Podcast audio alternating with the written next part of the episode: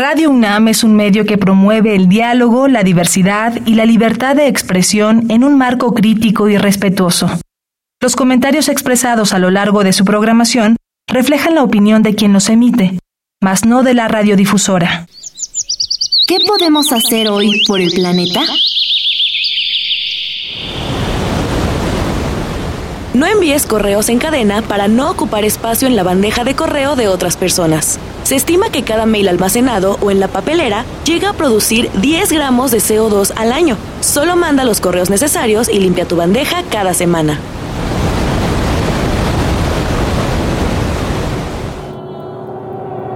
Habitare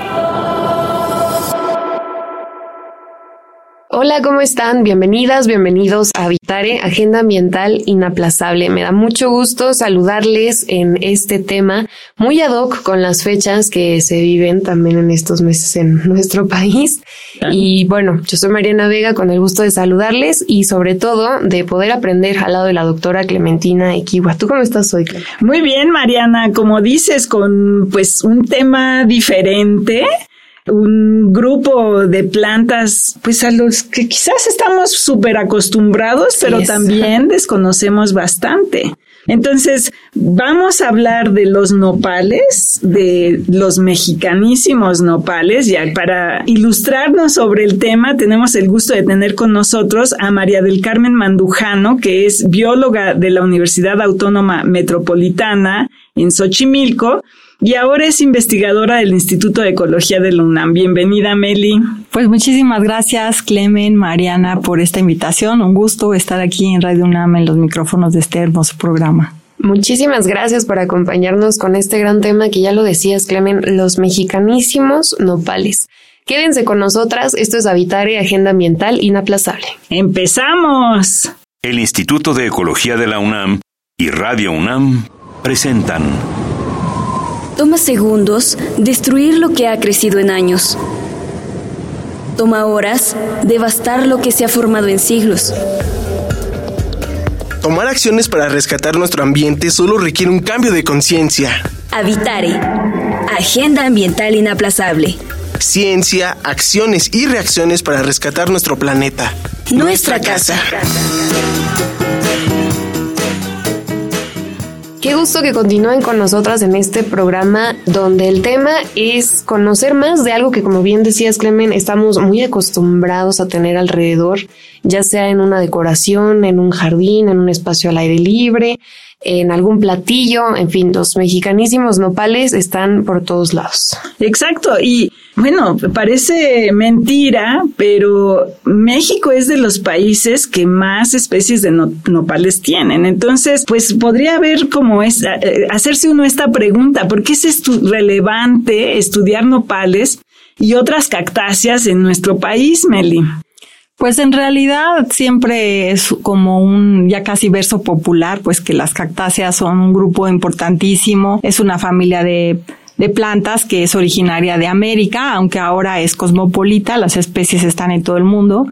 De hecho, tenemos también especies de nopales que son invasoras, exóticas invasoras en otros continentes. Y bueno, los nopales es un grupo justo de especies de esta, de esta familia, de las cactáceas, que son estas plantas suculentas. Y pues los vemos en todos lados. Estamos como muy familiarizados, ¿no? En la vegetación, hasta en la bandera de México, pues tenemos los nopales, en los códices, pues nos rodean. Pero aquí un poco el interés de estudiarlos pues es la diversidad de interacciones que pueden establecer al ser especies tan arraigadas dentro de los tipos de vegetación de México y otras partes de América, pero que pues básicamente tienes una amplitud de relaciones que tienen millones de años y que en realidad nosotros pues apenas estamos conociendo y en riesgo de ya no poder conocer por pues la pérdida de terreno, ¿no?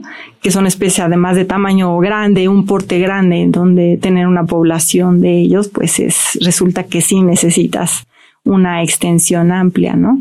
De tal forma que, pues, antes de que se desaparezcan, pues estaría muy bien que todos los empecemos a conocer y a apreciar y a quererlos conservar, ¿no? Claro. Y estos cuando están en su ambiente natural, ahora sí que donde crecen, ¿qué función tienen en su entorno? Porque lucen muy bonitos, debo decir que estéticamente son muy lindos, tienen formas súper interesantes dentro de la naturaleza, pero alrededor, ¿cómo se relacionan?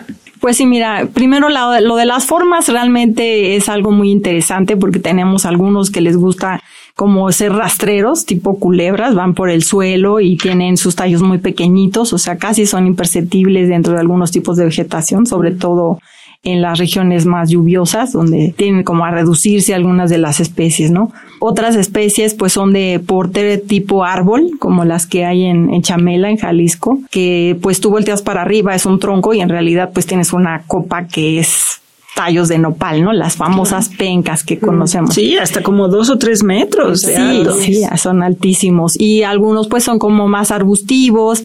Hay cladodios o pencas que son tan bonitos que hasta te dan ganas de tocarlos, pero obviamente eso sí nunca, porque pues todos tienen sus espinosísimas partes. Las más dolorosas pues son los aguates, que son muy molestos, que vienen en los, en los frutos, ¿no? Que se comen en las tunas, por ejemplo. que... Pero aparte son importantes, ¿no? Porque antes de entrar al aire eh, hablábamos de cuáles nopales se comen y tú dijiste todos, entonces yo me quedé patidifusa porque hay algunas algunas especies como bien dices que son están muy llenas de sobre todo de aguates, ¿no? Por ejemplo, este el que le dicen nopal segador que es tan bonito. ¿Qué sucede, no? O sea, así como el ser humano se las come, todo el mundo se las se come a los nopales? Pues sí, en, en lo que preguntaban hace un momento sobre las relaciones, estas especies son el sustento en época de secas de la mayoría de los herbívoros, chiquitos y grandotes. Casi se ha mostrado en muchos estudios de análisis de, de contenidos en, en las heces fecales, en las cacas de los animales, y se encuentran nopales, o sea, algunos hasta de los más carnívoros, los ves omnívoros cuando es muy seco o cuando las el hambre arrecia. Exacto, entonces sí se comen de todo. Algunos animales pues hasta tienen enfermedades porque los consumen muy ávidamente cuando sobre todo en sequía y pues pueden tener lesiones por el, el, hecho de estar con las espinas en la boca, en, en, los ojos, con los aguates, por eso el nopal segador es nopal segador de los animales y, y se ha descrito más el fenómeno en la ganadería, ¿no? En México. Claro. De hecho, hasta hemos tenido programas en el país en los setentas para erradicar el nopal segador de las poblaciones naturales porque se consideraba una planta nociva para el ganado. ¿no? Pero pues nadie quiso entrarle, o sea, los que iban a quererlo tirar pues salían tan, tan heridos o peor, ¿no? Que, claro, que los animales increíble. y pues el programa no tuvo, no tuvo el éxito que se esperaba.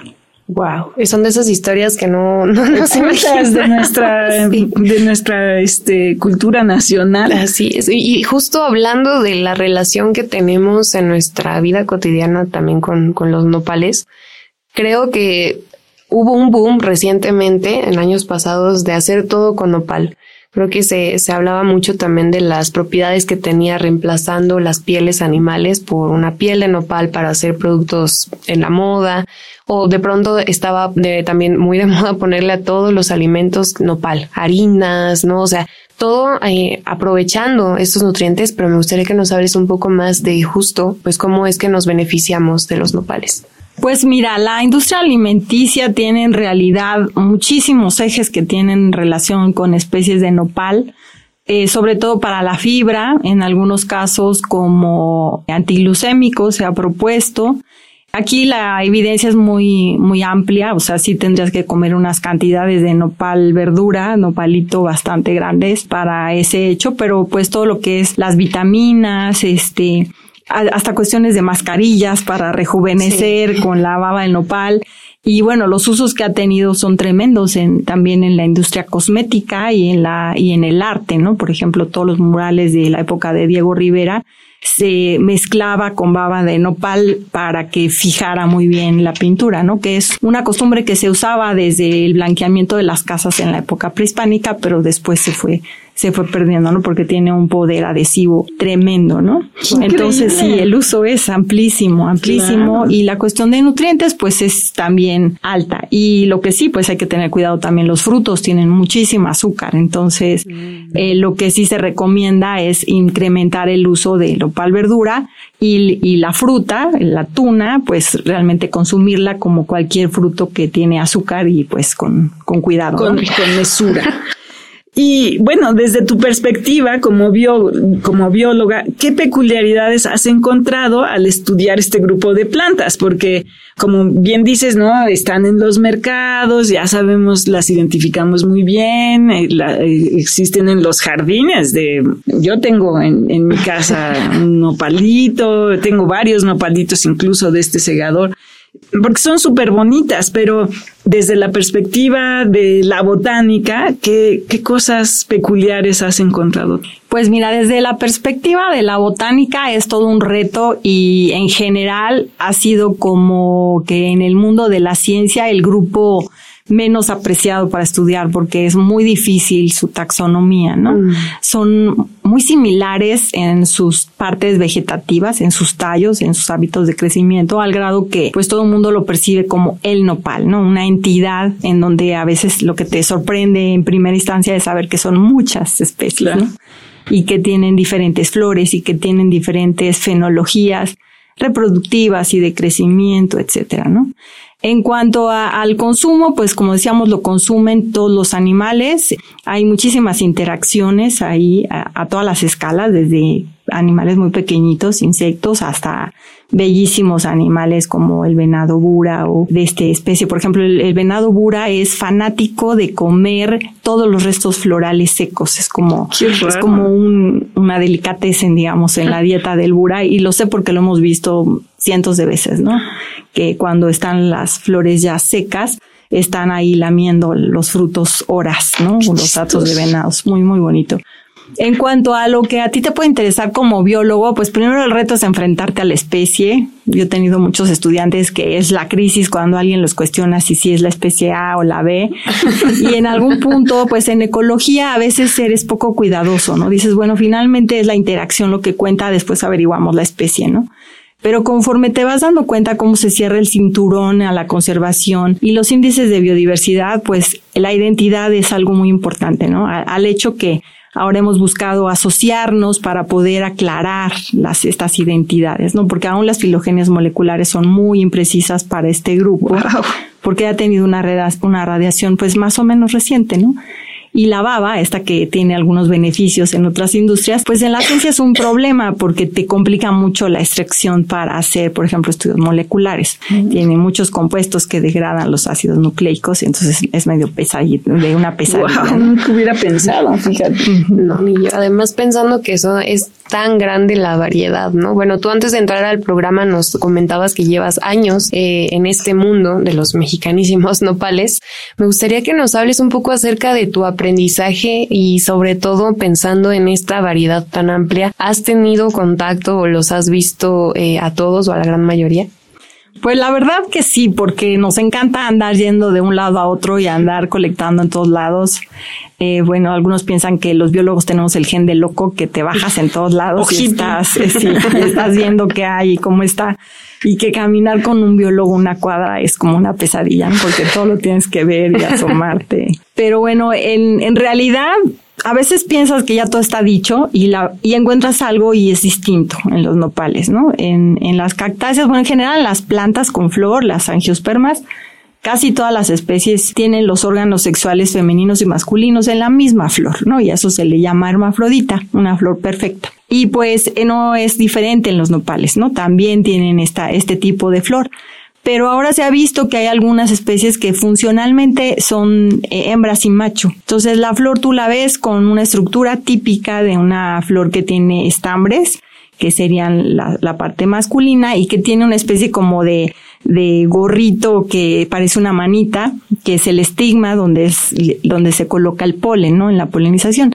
Y hay unas interacciones tremendas ahí entre cómo funciona una planta que es masculina, donde su estructura reproductiva femenina está atrofiada, pero hay como un engaño, ¿no? De que se vean igualitas, ¿no? Y estas interacciones, pues hemos visto que los visitantes que las visitan y los que pueden ser los polinizadores más efectivos, pues principalmente son dentro de las abejas que se llaman solitarias, que son especies que también tienen una riqueza muy, muy grande en los desiertos de, de México, sobre todo en el desierto de, de Sonora y de Chihuahua, que tienen un montón de especies y son fanáticas, ¿no? Estas especies de abejitas de, de las cactáceas y, y algunas en particular de los nopales. Así es lo que más visitan y tú les puedes dar un montón de preferencia a, otras opciones ahí para visitar y no, siempre se van a ir a comer nopal. Y bueno, el polen que colectan lo utilizan para alimentar a sus crías, hacen sus niditos y el polen que hay en estas cavidades para criar a las larvas de abejitas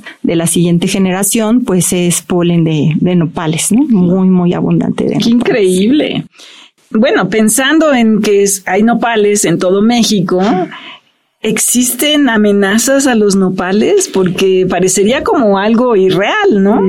Pues desafortunadamente tenemos la misma tragedia, yo creo que todas las especies en una crisis de hábitat, ¿no? ¿Dónde pueden estar las especies? Y los nopales pues tienen una distribución bastante regional. Uno siempre con esta idea de es la el nopal, ¿no?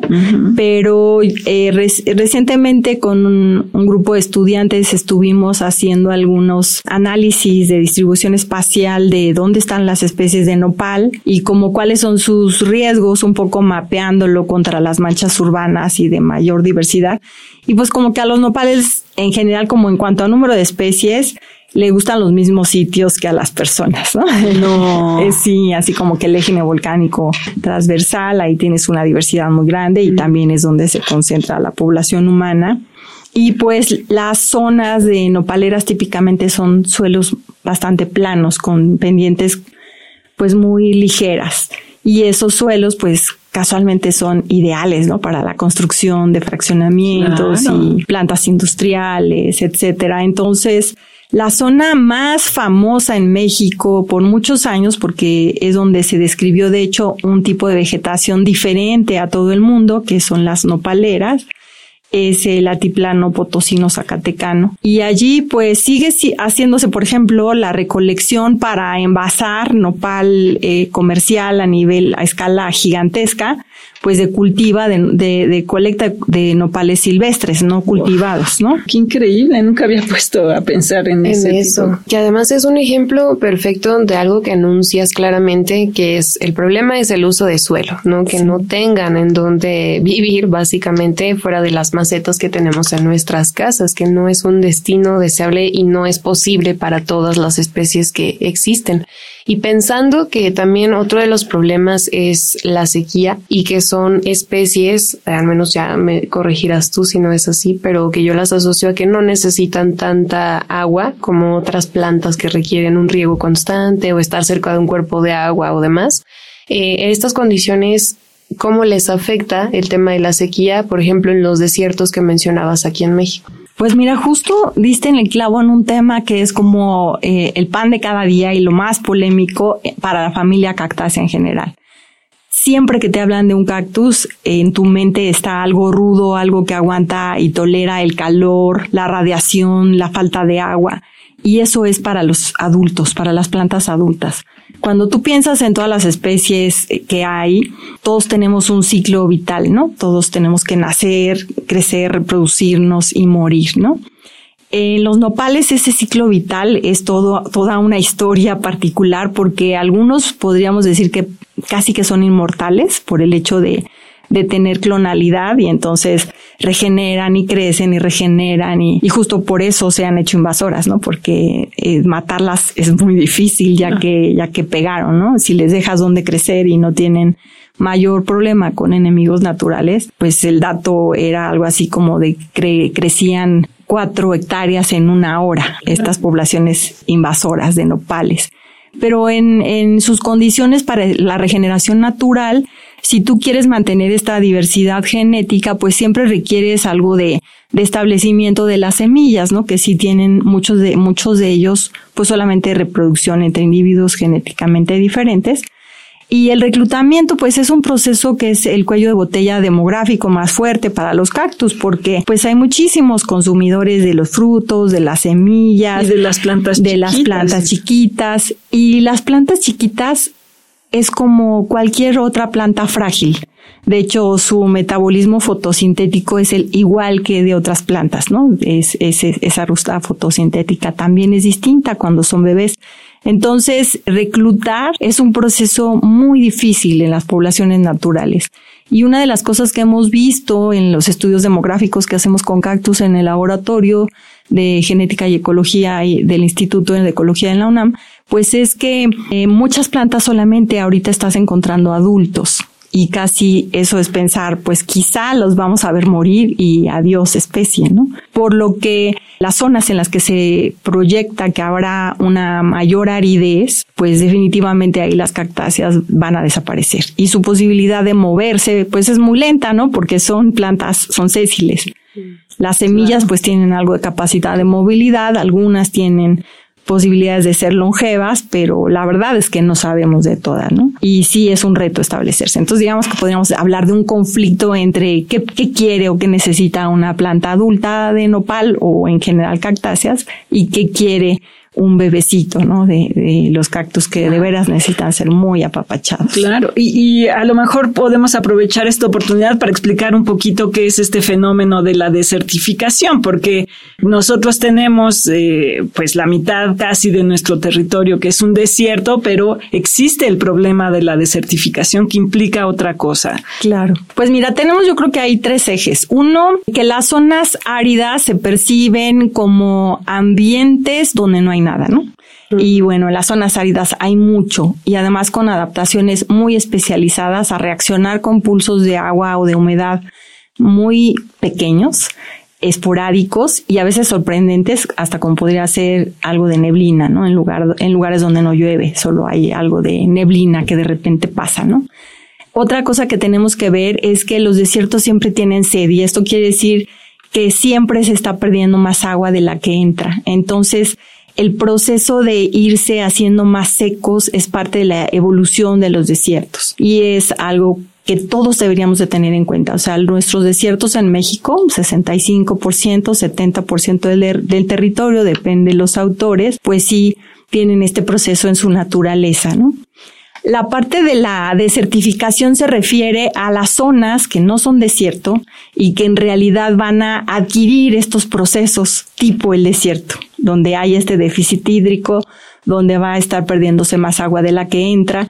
¿Y cuál es el problema? Pues es que no sabes si van a llegar las especies que puedan vivir ahí, pero definitivamente lo que allí vive no va a poder subsistir, ¿no? Y el otro problema que también hay es que en las zonas desérticas los procesos de regeneración y de sucesión son muy poco estudiados porque van como en cámara lenta, ¿no? Entonces, no es que no exista la sucesión ecológica en un desierto, por supuesto que existe, pero la vida no nos alcanza para poderla estudiar e irla entendiendo pero en realidad todos estos procesos están allí en, en, cámara lenta, ¿no? Y bueno, básicamente, como ya dije, la desertificación es ese riesgo de que otras zonas que no son zonas áridas, que no son desiertos, empiecen a tener estas crisis, ¿no? Que, que, que podrías clasificarlo ahí, ¿no? Imagínate la, el Amazonia eh, con, un, con una desertificación, pues claro. esto de terror, ¿no? Claro. Y los mismos desiertos que cambian de características, ¿no? Que empiezan a ser a lo mejor puros mezquitales en los que ya no hay cactáceas, lo cual es en un país como México es como una aberración. ¿no? Sí, además mezquitales enfermos, ¿no? Porque eh, las condiciones que están cambiando y estresan a estas plantas que aparentemente son rudas y son fuertes, pues también les van afectando, ¿no? Hay una, una especie de plaga, que podemos decir entre comillas, que es este, una bromelia, no sé si la han visto en los cables, estas son como unas sí. bolitas grises, que para fines prácticos ya te las encuentras en todos lados. Yo ya he visto hasta aquí en la Ciudad de México en algunos árboles que hay de esta bromelia, ¿no? Que es, que es una tilancia. Y esta plantita, pues ha empezado a tener una explosión demográfica tremenda, es una epífita, o sea, crece arriba de otras plantas y de cables de luz y de casas y etcétera. Y pues tiene una capacidad de producción de, de plántulas gigantesca porque además se autofertiliza, sus semillas las lleva el viento y es bien resistente. Y es una planta que se favorece con el dióxido de carbono. Entonces, mientras más producimos gases de invernadero, pues este tipo de especies se benefician.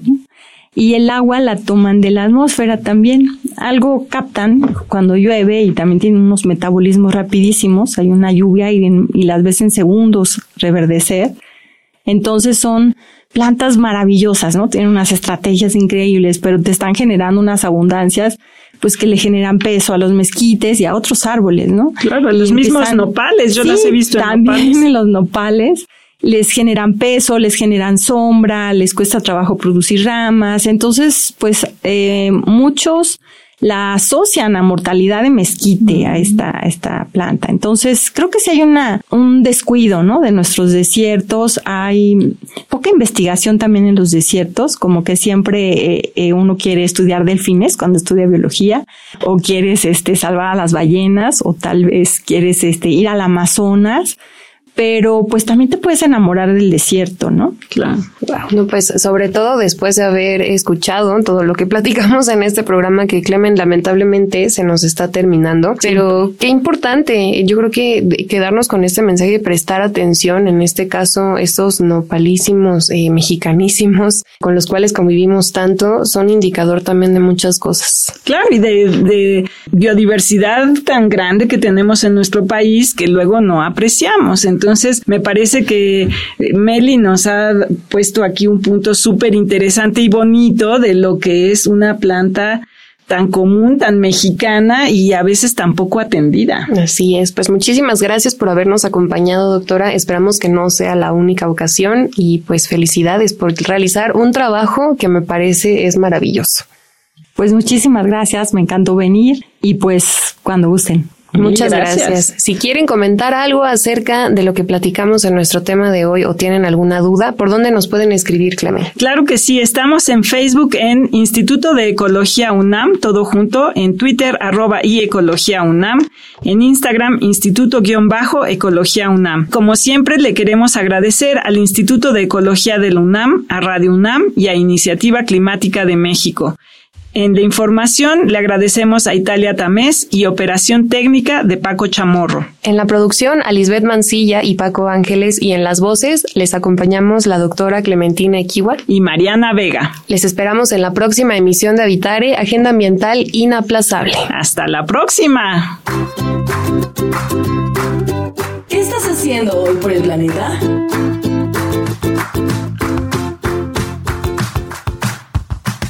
Cuidar el medio ambiente he adoptado algunas medidas en mi vida cotidiana. Reduzco mi consumo de plástico utilizando bolsas reutilizables y botellas de agua recargables. También hago un esfuerzo consciente por reciclar papel, cartón, vidrio y plástico de manera adecuada. Visita ecología.unam.mx para obtener más información sobre el tema de hoy. Y si quieres escuchar todas nuestras emisiones, entra a radiopodcast.unam.mx. Radio UNAM y el Instituto de Ecología de la UNAM presentaron Habitare, Agenda Ambiental Inaplazable